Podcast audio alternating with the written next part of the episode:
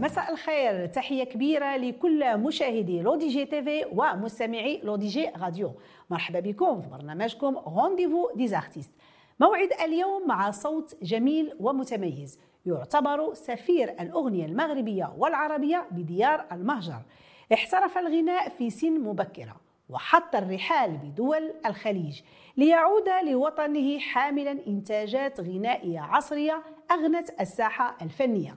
يجتهد بكل طموح وتحدي من أجل إشعاع الأغنية المغربية عالميا ويخلق جوا استثنائيا في جل التظاهرات التي يشارك بها. ضيف Rendez-vous des artistes الفنان المتألق نور الدين بدري.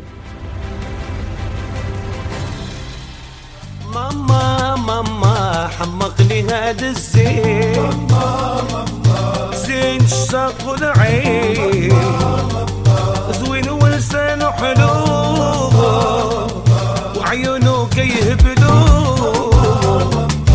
حمقني هذا الزين.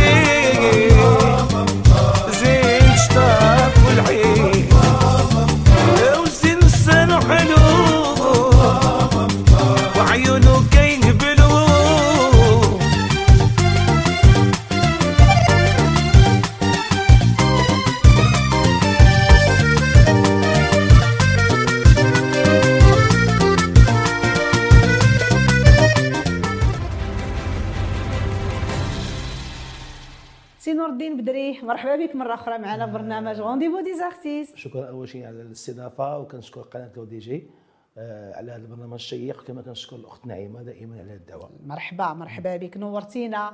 واخا راه شحال هذه؟ وحنا كنتسناو هذا le passage ولكن اليوم أكتب. واخا سيدي. لأنك تبارك الله عليك كان دائما كنلقاك في جولة فنية خارج أرض الوطن. وكان اخرها في أمريكا كندا أوروبا وحتى الخليج. ما شاء الله عليك. فنان مطلوب بفضل الأداء المتميز ديالك والأداء ديالك لجميع الأنماط الغنائية. واش نقدروا نعتبروا السي نور الدين يعني الجولات ديالك خارج أرض الوطن هي عبارة عن خدمة بالإضافة؟ نقدروا نقولوا بأن هي جس- جسر التواصل مع الجالية المغربية والعربية؟ آه، كما كنعرفوا حنا حنا اليوم في عصر العولمة والفنان آه، كيف ما كانت الجنسية ديالو.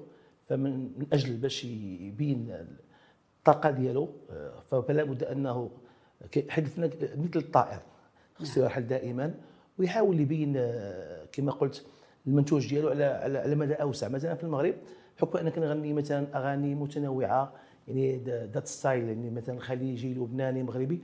فكنحاول دائما نتلاقى مع ناس أكثر نحاول نتعرف على ثقافات أكثر و ميم طون كنحاول نقل مثلا كما قلت آه، رسالة اللي هي نعم. الأغنية المغربية أنا لازم تسمع في جميع المنابر كتسوقها. كتسوق في جميع المنابر وفي جميع القطاع طبعا نعم شيء جميل جدا واخا نور الدين في بداية المسار الفني ديالك كتختار الاحتراف بالإمارات العربية المتحدة وخدمتي فيها تبارك الله سنين طويلة جدا ومن بعد رجعتي للمغرب وقررتي أنك دير يعني تأسس كيف نقدروا نقولوا المسار الفني ديالك. ودرتي أغاني يعني اغاني خاصة بك اللي هي جميلة. كيفاش جات هذه الرحلة أو هذا عقد العمل اللي جا في الإمارات العربية المتحدة؟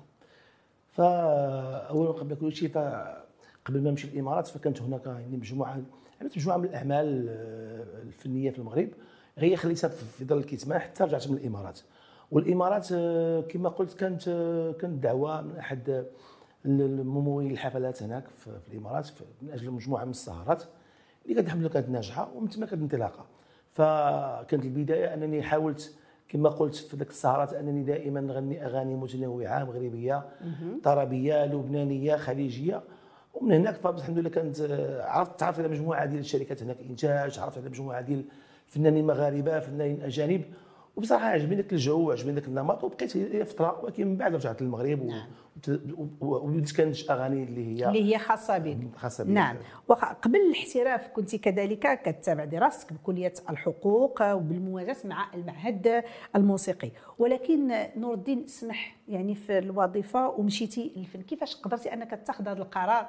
لأن بجد ديال أنك رسمتي في شحال من حاجة؟ من أجل الفن. ماشي حاجة سهلة هذه. وهي بصراحة ماشي غير كنا في أنا في- كنت في نفس الوقت كنعمل في كنت كنتابع الدراسة ديالي في الحقوق.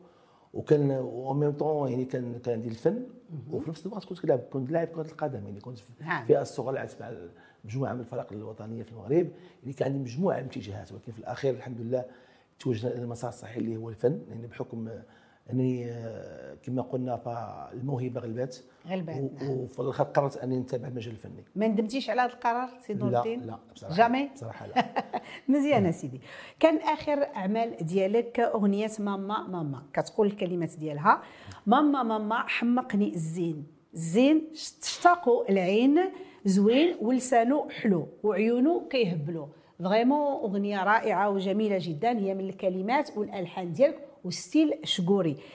أغنية ناجحة ونسبة المشاهدة فيها عالية بزاف. يمكن لك تكلمنا على هذا العمل سي نور الدين آه، العمل جاء بصراحة بفكرة بفكرة من مجموعة من الجالية اللي كانت في أوروبا اللي كانت آه، وهي جالية يهودية مغربية اللي قالوا لي بدري علاش ما كتغنيش علاش ما ديرناش أغنية شجوريه مغربية.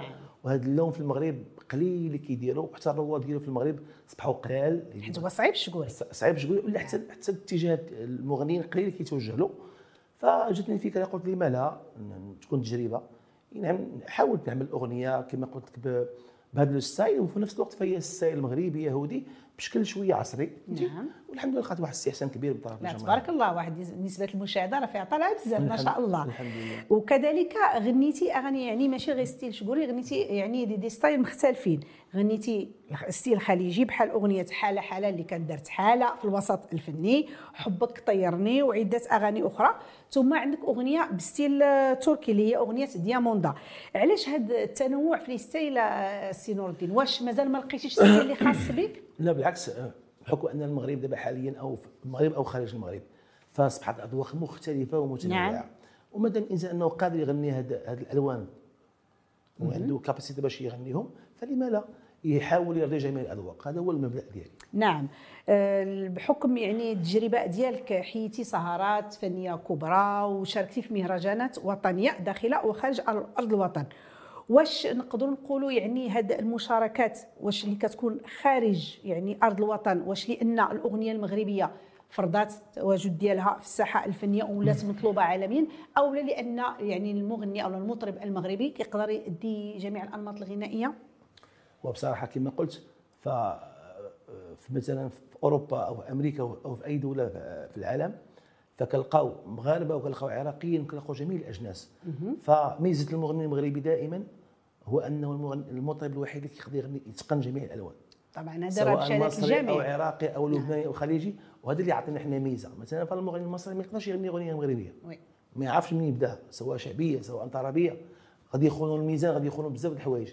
الحمد لله هذا هو هذا هو ميزة الفنان المغربي أنه قادر أنه يغني جميع الانماط الغنائية. وهذا كيخلي دائما كتكون مثلا سهره وكيكون فيها مثلا اجناس متنوعة مصريين وعراقيين. كتحاول ترضي الجميع وكتلقى حب الجميع. هذا هو هذا هو الفضل وهذا هو الميزة اللي كنتميزوا بها. ولكن نقدروا نقولوا واحد القضية هنا سي نور الدين لأن يعني آه، طونكو يعني الفنان المغربي كيحفظ هذوك الأغاني وتيقدر يأديهم. علاش هنا مغنيين مشارق اخرين ما يقدروش يعني الا حفظ راه يقدر يأدي؟ شنو هو المشكل بالضبط اللي كيكون؟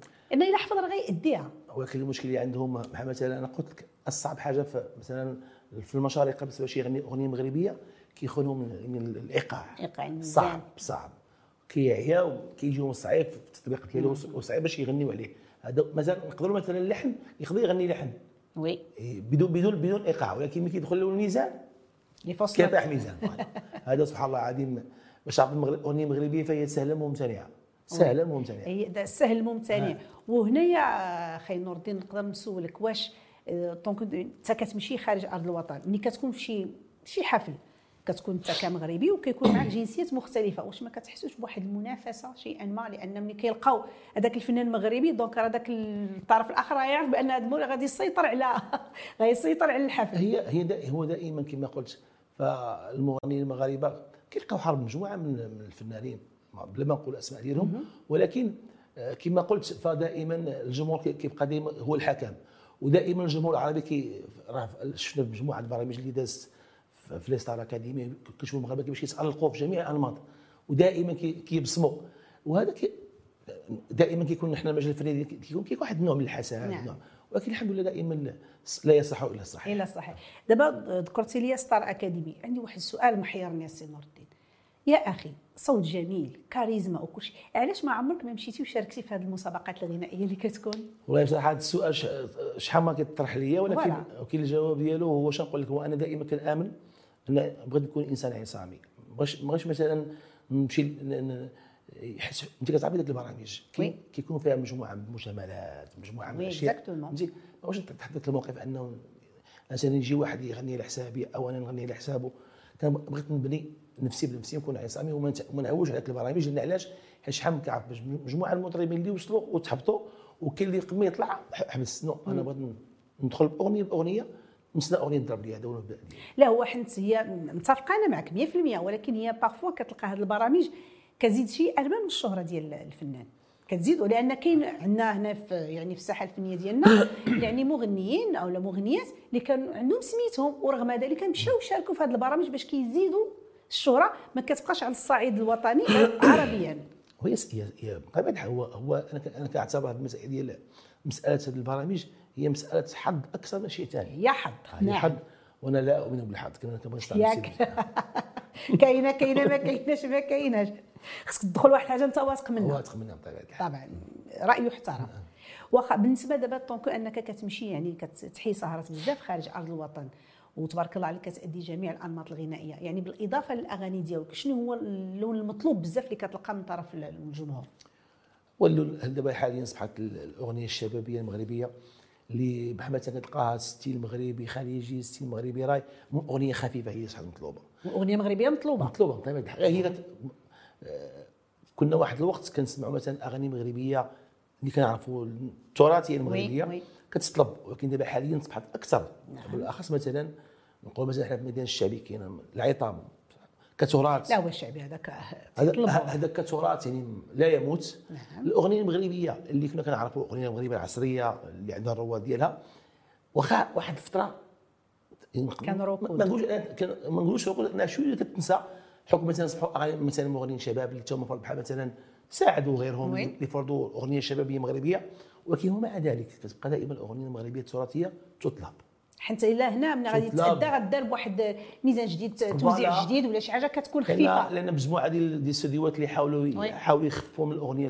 التراثية عطاها واحد توزيع جديد والحمد لله نعم. عطات واحد التاثير عطات واحد الثقل ديالها وكتطلب حتى هي كتطلب نعم. في السهرات هذا الشيء كيفرح الحمد لله اللهم. الحمد لله آه خي نور الدين أنت مشهور آه، بإحياء الأعراس بستيل خاص بك جدا بأنك كتستعمل أسلوب الدبكة اللبنانية واسلوب المصري بالاحتفال يعني بالعروسة وكدير واحد الشاو اللي هو جميل جدا. آه وتقريبا هذا اجتهاد من عندك. زوين. واش هذا الشيء كديروا لأنه هو ولا مطلوب حاليا أو من أجل التنوع والفرجة وإبراز القدرات ديالك في الغناء؟ فكما كتعرف الأعراس المغربية فاصبحت آه، يعني يعني آه، اصبحوا جميع المطربين المغاربة كيمشيو ليها وكي- وكيحيوها. وهذا جميل جدا لأن العرس المغربي اصبح غني وكيدخلوا مجموعه من الفنانين. وب- وبخصوص الناس اللي كنتبعوا في الأعراس مثلا كيجيني دعوة كنحاول ما- ما أمكن نغني كشكول متنوع. ولكن كيكون كيكون بازي باللبناني بالمصري الألوان اللي هي اللي هي هذاك لو شو زوين. قليل اللي كيديرها حيت الشعبي حيت الشعبي كلشي كيديروا في, الأعراس. نعم. ولكن هذا اللون آه، اللي غيقدر. يغنيه خص يكون مثلا يا اما غتجيب لبناني يغني اللبناني بوحده stop. أو تجيب مصري يغني مصري بوحده stop. أنا كنحاول ما امكن هذه الألوان اللي هما مطلوبين في الأعراس كنغنيهم بواحد الشكل جديد أغاني متنوعة جديدة مطلوبين في السوق. والحمد لله كتلقى واحد باش نعم. يدير واحد l'ambiance وكت- وكتخلي العرس المغربي يعني فيه آه،. مسموعه فيه جميع جميع الانماط الغنائيه ومني كدير هذا ال show آه، كيكون واحد التجاوب؟ من طرف الحضور الحمد لله. الحمد لله. نعم. ومني وليتي دابا كدير لأنه ولا معروف ملي كتقول نور الدين بدري كيقول لك راه كيدير واحد لو شو زوين. واش دابا الناس يعني طونكو أنك تميزي بهذا لو شو واش ملي كيعيطوا لك الناس لاحياء مثلا عرس ولا كيطلبوا منك أنك دير لو شو من طبيعة الحال كيطلبوا بان بحكم كما قلت لك حيت دائما آه، في العرس المغربي كيبغى يكون الناس كيبغوا يشوفوا الجديد يعني. حيت حيت في العرس كنا مجموعة اغاني كتغنى في جميع الاجواء فهمتي؟ سواء مثلا في العماره المغربية دخلال خرجه أندلسي ولكن هذا le show كيبقى شيء متميز. اللي كي اللي غيحملوا المطرب اللي غادي يجي اللي كيدير ذاك اللون. نعم. فلا يمكن نحاول نتميز بهذا اللون والحمد لله كنحاول. ولا مطلوب. مطلوب. ولا مطلوب. دابا من أجل التنوع حتى خلق الفرجة الفرجة يعني في ذاك العرس. لأنه ولا لقيتي دابا كتلقى الأعراس المغربية ديالنا تبدلات بزاف. وليتي راه جالس في العرس بحال جالس في شي spectacle voilà. سبيكتاكل جالس كتشوف شوية يعني أنماط مغيرة في الغناء وفي الأداء وحتى لو الشو اللي كيدار ولات الراقصه ولات بزاف ديال دي مجموعه ديال صراحة عندنا في المغرب يسمع غني الحمد لله. نعم. ولو دابا. راه الأجانب كيحماقوا يحضروا العرس المغربي. طيب. وهذا راه تسويق جميل. زوين زوين. وكاين بعض الفنانة اللي ولاو كيتطلبوا برا باش يمشي يحيي لهم العرس. أنا تماما دابا باش نجيو صريحين. فالفنان حاليا المغربي ففي غياب ني سهرات اللي هي حاليا على مجموعة من المستويات على المهرجان دابا كاين ركود. في التلفزيون السهرات كتكون على رؤوس. الأصابع. فالفنان ما مشاش غنى في الأعراس. وما غناش في برا مع الجاليه المغربية. ما ما voilà غيكون. خدمة قليلة بزاف voilà. تكون خدمة قليلة بزاف واخا سؤالي يعني الغناء في الفنادق والمطاعم آه، يعني واش هو شر لا بد منه يعني للفنان من أجل العيش الكريم واش هما كي ولأنه في نفس الوقت واش ما كتشوفش أنه كيأثر على صحة الفنان وعلى الإنتاجات ديالو وبالنسبه للمطاعم وكما قلتي وال- والفنادق فبصراحة فأي فنان حاليا في العالم أنه كيخدم في هذه في الأماكن هذو. نعم. علاش؟ أول حاجة لأنه خصو يسوق نفسه سواء مع الجمهور ديالو يعني خصو خصو دائما يحيي سهرات خصو يكون دائما باين في الساحة ما يغيبش. حتى مازال اللي تستنى سهرة أو festival ما ما غيتشافش واحد 3 mois ولا 4 mois تيتنسى خصو يكون ديما contact هذه وحدة. ثاني حاجة بالنسبة للفنان اللي عاد يبدا مبتدئ فالمطاعم وهذه الفنادق فهي مدرسة. أي طبعا. الاحتكاك الإنسان باش اليومي. كيغني يوميا يوميا. فهي مدرسة يعني بالعكس هو غيستافد منها حتى سواء يعني في الأداء ديالو وحتى ماديا لأن ماشي دابا في المغرب مثلا حاليا. دابا المطربين اللي عاد بداو أو حتى دابا المعروفين فخصو دابا ينتج راسو. خصو sponsor خصو ي sponsori راسو في اليوتيوب. يعني خص مصاريف. باش غيدير هذا الشيء نعم. يعني ما خدمش في هذه المطاعم ما غيحققش هاد الأهداف ديالو. ما يوصلش المبتغى ديالو. donc نعم. شي حاجة كتكمل حاجة donc هذه الخدمة هذه كتكون كتبقى ضرورية. غير هي كتبقى كتكون مقبرة للفنان إلا ما عرفش كيفاش يوظف ذاك العمل ديالو. ومدرسة للفنان إلا عرف كيفاش يستافد يستافد منها ويخرج منها بطبيعة الحال. هذا هو اللي كاين لأن. بارفوا كاين اللي تيبقى خدام وتيقل الإنتاج أيوة. ديالو الصهير إلى غير ذلك وكاين اللي كيدير خدمته طاف كيمشي بحالاته. يعني كما قلتي كل كل فنان خصو يعرف كيفاش كل كل كل سهره كيديرها أو أو كل مكان كيمشي له خصو يعرف. الهدف ديالو من الهدف منه. والوقت ديالو اللي خصو يحترمه فيه وكما قلتي يعني فهاد الفنادق هادو بالنسبة للإنسان عاد بدا فقلت كما قلتي فماشي شر لابد منه يعني فهي محطة ضروري الفنان ضروري،. الاحتكاك. ولكن خصو يعرف أنه وراء ذاك المحطة أنه خصو يستافد من حوايج أخرين معلوم. خصو يخرج لل- لل- لل- لل- للاذاعات يخرج للمهرجانات ضروري. يدير علاقات مع ناس في المغرب وخارج المغرب باش الصوت ديالو يتعرف أكثر ما يبقاش كما قلتي مقبرة مدفونه نعم. لأن بحال راه كيدير des répétitions يوميا راه كيتمرن الحبال الصوتية ديالو تيقدر أنه كيستطيع أنه على حسب المطلوب إلا كان متخصص غير في واحد النوع مغير معين كيولي يغني مجموعة الأنماط. ها هي هذا راه هنا راه كسب مجموعة ديال الحوايج اللي هي مفيدة. ليه ولكن غير خصو يعرف كيفاش يوظف هذا الشيء هذا. كما قلت دابا حتى انستغرام دابا حاليا دابا ولاو فنانين كيحاولوا يكبروا الإنستغرام ديالهم. بالنسبة les abonnés اللي- اللي عندهم. فهذه الحفلات هذو اللي كنديروا سواء في المطاعم أو سواء هذه كتخليك تع- تعرف ناس جداد وكتخلي القائمة ديال لي فان ديالك كتكبر أكثر. فهمتي يعني هاد المحطات ربما واحد كيشوفهم. انهم محقورين لا، لا. ولكن فيهم منافع كثير خص كيف قلنا نعاودوا نسطروا عليها تعرف كيفاش توظف. هاد هاد هاد ال- هاد المسائل هذه في الإيجابي ماشي في في السلبي الإيجابي ماشي في السلبي قبل آه، نور الدين قبل ما تصدر يعني الأغاني اللي هي خاصة بك كنت صدرتي عدة ألبومات آه، غنيتي فيهم الخالدات المغربية والشرقية وحتى الخليجية.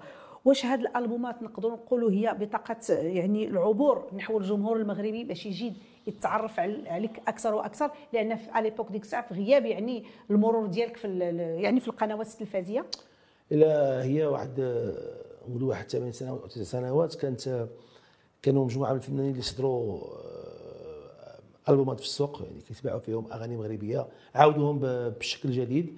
أغاني طربية بشكل جديد من نوع بعين الأنوار ومجموعة. من الفنانين اللي كانوا هذه البادرة هذه. ولقات استحسان من الجمهور المغربي بحكم أنهم سمعوا أغاني مغربية تعاودات بشكل جديد وبشكل يعني بتوزيع توزيع جديد. فوالا. حاولت ن- حاولت نعمل نفس الفكرة. والحمد لله و- وكانت ال- الألبوم اللي كنت عملت آه، كان داع في المغرب وخرج في المغرب وتباع لي الحمد لله كانت كانت نسبة المبيعات ديالو كبيرة بزاف. وهذا فضل الله الحمد لله يعني حاولت نمشي في نفس- المسار. ومن هنا بحال كتلمع الاسم ديالك الساحه الحال. الفنية ويعرفوك الناس أكثر. آه، نور الدين بدري عندك يعني أغاني جميلة جدا و les styles مختلفين. كاينة حالة حالة أغنية طم وتجري vraiment الأغنية زوينة بزاف. حبك طيرني يا ربي أنت مع أنت معي. دياموندا مؤخرا كاينة ماما ماما. آه، سي نور الدين الانتاجات عندك تبارك الله كاينين. شكون اللي كيدير لك الإنتاج؟ كاين شي شركات الإنتاج؟ صراحة ما كاينش شركة كاين مثلا ولا كاين شحال لي آه، ايوا أنا قلت هذا هذا مشكلة عالمية. ف... نعم. دابا الشركات العالمية المعروفة ما بقاش كتنتج. روتانا وغير روتانا. فأصبحت عقود الاحتكار كما كما كنعرفوهم كاينة في كاينة في في المشرق. في المغرب أنت كعارف يعني حال حاليا عول على راسك. آه، ولا راسك. ما كاين. وتا بدون- التسويق تعول على راسك. على راسك بطبيعة الحال. ولات عندكم واحد الثقل كبير. الحال. à l'époque راه كان الفنان شحال هادي؟ كان quand même كانت شركات الإنتاج المغني كيمشي كيحط الأغنية ما كيتسوقش حتى لذاك التوزيع. وكيجيو فليساتو كيجيو حتى لعنده دابا حاليا دابا لا. آه oui. دابا حاليا كما قلت الإنسان ما نشر راسو راه ما كاين والو. لا وحتى شحال هذه لاحظتي كان كان تلفزيون كان 99% oui. كان هو شهرة الفنان. نعم. une fois كدوز مرة جوج ثلاثة أربعة أنت صافي تشهرتي. دابا حاليا بدات الأوضاع؟ وسائل التواصل الاجتماعي حتى هي كتلعب دور. دابا حاليا التلفزيون ما نقولوش انه مابقاش النساء موجوده قلالت فيكفي أنك ملي كتدخل دابا أي بيت كتلقى كل واحد هاز التليفون ديالو. voilà. الانستغرام يوتيوب.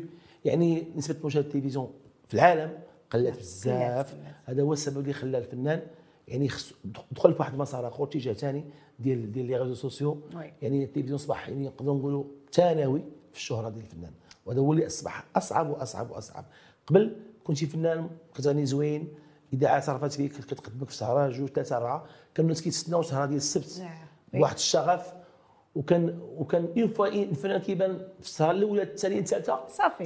صافي. وكانت منافسه بين القناة الأولى والقناة الثانية. وي. وكان يعني لا دزتي في القناة الثانية مرة وفي الأولى مرة. تخوا ولا كتخفوا صافي. صافي، كتخرج الشارع. صافي وليتي معروف. دابا تبدلت الأوضاع. إيه دابا يعني دابا الشباب الفنان دابا اللي طالعين بصراحه هذه عندهم عندهم واحد عندهم صعوبة كبيرة. باش يوصل إلى إلى الانسان لما كانش ذكي ماشي غير الذكاء خص الذكاء خص يعني خص آه، دعم. خصو investir على ذاك العمل ديالو خصو دعم بزاف. خصو دعم ماشي طرف. نعم. اللي غيعاونوا يعني صعب صعب صعب. sponsor قوي. آه sponsor قوي. يكون في عوان هذا الشباب دابا راه. ولاو الفنان هما ال sponsor ديال راسو. من طبيعه الحال خوتك لما لما خدمتش على راسك راه ما كاين والو. آه، مشكلة. مشكلة. ونتمناو الخير نتمناو الخير. اللي. لاحظنا بعض الأغاني ولا مجموعة ديال الأغاني ديالك انت اللي كتكتبهم وانت اللي كتلحنهم وشيء جميل جدا. واش ما لقاوش مستقبلا؟ يعني نور الدين بدري كاتب أو ملحن الفنانين مشهورين أو لا الفنانين الشباب؟ ما عمرك ما فكرتي في هذه القضية؟ لا بالعكس حاليا راه عندي مجموعة من الشباب اللي كتبت لهم مجموعة من من الأغاني. وحتى حتى على مستوى اللحن. وان شاء الله قريبا غادي تسمع- تسمعوا إن شاء الله في أغاني جديدة. آه كاين اغاني جديده مع شي فنانين؟ مبتدئين إن شاء الله. وكاين شي جديد ديالك؟ كتوجد انت لك شي حاجة ديالك؟ جديد قريب إن شاء الله وراء العيد غتسمعوا أغنية جديدة برنامج جديد تبقى سيربرايز جديد؟ إن شاء الله.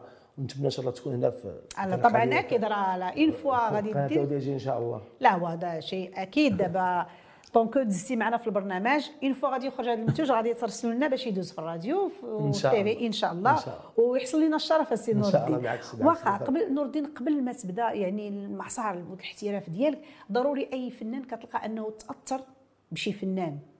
شكون هو الفنان اللي اثر أكثر في نور الدين بدري؟ أنا عندي الجواب ولكن بغيت الناس يعرفوه. أبو وديع. كان جورج وسوف فهو مدرسة طربية بطبيعة الحال. فذاك هو المدرسة اللي بصراحة تأثرت بها في الأول وحكم أنه كيغني طربي كثير. نعم. فكانت بصراحة تعلمنا تعلمنا منه بزاف الحوايج الحركات الصوتية وبمناسبة كنتمنى له الشفاء إن شاء الله نعم، نعم. آه نور الدين واحد السؤال. واش كتستافد من الدعم ديال وزارة الثقافة وحقوق التأليف؟ إيه، الحمد لله بطبيعة الحال هذا راه quand même هذا واحد الباب تفتح لأنه ولاو quand même الفنانة كيستافدوا. كنشكروا وزارة الثقافة وسيدنا سيدنا الله ينصرو على الدعم للفنان فبطبيعة الحال ف الفنان المغربي أصبح أخيرا كيستافد من الأعمال اللي كيعمل. فكيلقى دعم آه، على مستوى اللحن على مستوى الكتابة على مستوى ال- الغناء. فالحمد لله فحقوق المؤلفين والحقوق المجاورة فهم كيدعموا الفنان. وخصنا غنخدموا بطبيعة الحال. وهذا هو اللي كاين. ونتمنى إن شاء الله يعني آه، تكون بديلات أخرى بالنسبة للفنان على مستوى بطاقه الفنان مثلا ما كرهناش. تزيد مثلا تكون تكون المزايا ديالها آه، بالنسبة الحمد لله دابا اصبح الحمد لله داك الشيء الطبيب و و la mutuelle en général يعني اصبحت كت- كتدعم الفنان. نتمنى مبادرات أخرى مثلا. إن شاء الله. تساعد مثلا على مستوى مستوى التنقلات على برا على مستوى الفنادق. هذا مشروع كان في البرلمان باقي ما تطبقش. نتمنى إن شاء الله يكون دعم في هذا في هذا الجانب هذا كاينة واحد المسألة دابا الفنانين اللي كيقوموا بهذه الجولات يعني ضروري من الفيزا. آه واش كاين تسهيلات للفنان؟ يعني طونك أنه غادي يمشي عنده حفلة على برا واش كتلقاو تسهيلات في الفيزا في لا لا الحمد لله لا، بحكم أنه en général. لا والحمد لله من- من ولات بطاقة الفنان آه، صدر عن وزارة الثقافة.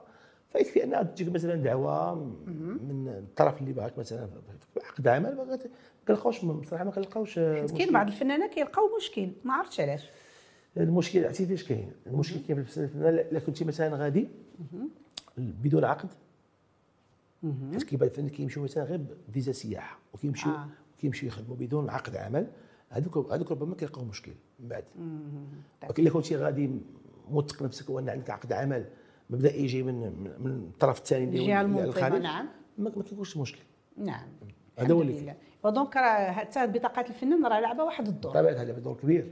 نعم. دابا اللي عنده بطاقة الفنان راه يقدر ما يلقاش مشكل كبير لا، في. الفيزا surtout إلا كان الوثائق كلها متوفرة. خصك بطاقه العمل. بطاقة آه، الفنان. بطاقه الفنان. زائد آه، دعوة من الطرف الثاني نعم جهه منظمه ويا سي نور الدين راه كنت اليوم غادي نخلي الناس يسمعوك في شي حاجة ولكن أنا عرفت الصويت شوية عيان. داك الشيء علاش ما درناهاش ولكن إن شاء الله à la prochaine إن شاء الله. à la prochaine إن شاء الله. آه، سي نور الدين أنا جد سعيدة بالاستضافة ديالك اليوم معنا. شرف كانت. جميلة جدا. بغينا قبل ما نختموا كلمة للجمهور ديالك الكاميرا قدامك آه كنواعد الجمهور دائما بالجديد إن شاء الله. كما وعدتكم بعد عيد الأضحى إن شاء الله كاين أغنية جديدة. نتمنوا دائما آه، طرقكم وكنوعدكم غيكون آه، يعني واحد ال style اللي غادي يعجبكم وال style اللي اللي كيريحكم دائما. وخليكم معايا في الموعد. ومرة أخرى كنشكر قناة L'ODJ على الاستضافة هذه. مرحبا. ونتمنى لكم التوفيق دائما إن شاء الله. إن شاء الله. سنكون في الموعد باش نستمعوا إن شاء الله الجديد ديالك آ نور الدين بدري. مشاهدي L'ODJ TV ومستمعي L'ODJ Radio كنشكركم مرة أخرى على حسن المتابعة. من خلالكم تحية كبيرة لكل الطاقم التقني والفني للبرنامج. نعيمه أم نادين كتقول لكم تبارك الله عليكم.